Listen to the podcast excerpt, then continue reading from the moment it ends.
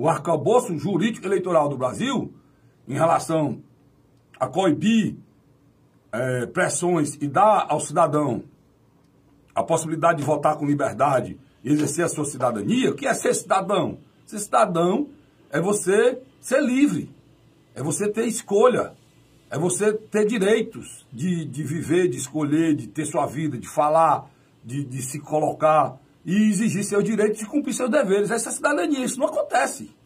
Não acontece. Se um cidadão é ameaçado de, de escolher o seu candidato, isso não, ele não exerce a cidadania, não tem democracia. Isso não está acontecendo com uma pessoa, está acontecendo aos milhares no Brasil inteiro. E, e, começou lá pelo Rio de Janeiro, hoje espalhou, está aqui a notícia que eu li aqui, bem aqui em Redenção. Ah, em Redenção, Redenção é nos 184 municípios do estado do Ceará, meu irmão. Não é em Redenção, não. Isso é ilusão. Isso é ilusão.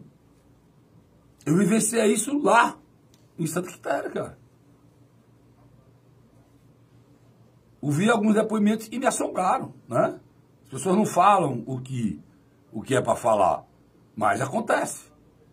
Tá certo? E, e, e essa ação é no final. Vai, corre tudo como se tivesse tudo normal, mas no final chega quem manda.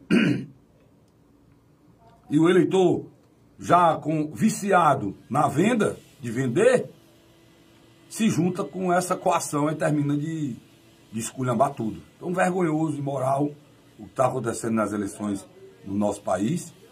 Eu vivenciei isso de uma forma intensa, sei o que é que está acontecendo, né? Pessoas que tinham uma perspectiva de tirar uma votação mal, no final desaparece porque chega a turma da compra, e a compra não é fácil, a compra é pesada, mas é preciso lembrar que você só compra coisa se alguém estiver vendendo. E muitas vezes a pessoa não quer comprar nada, mas a, a, a, o outro só volta se, se vender. É assim que funciona. Hã? Ninguém quer comprar nada, né? mas tem gente que só vota se vender. Isso aí é uma consciência que tem em boa parte do eleitorado. Não voto ninguém se, se não, não, não, me pagar. Isso é um fato, pessoal. E a, a legislação brasileira, aí ela é omissa. Porque não, não existe crime da compra. Existe crime da compra e da venda. E o TSE só penaliza quem compra, não penaliza quem vende. Quem vende. E o correto seria penalizar quem vende e quem compra. No dia que começarem a pensar isso, tiver a coragem de pensar isso, vai mudar. Eu sei que você que tá achando ruim o que eu estou falando aqui, muita gente acha ruim. Mas isso aqui é a verdade.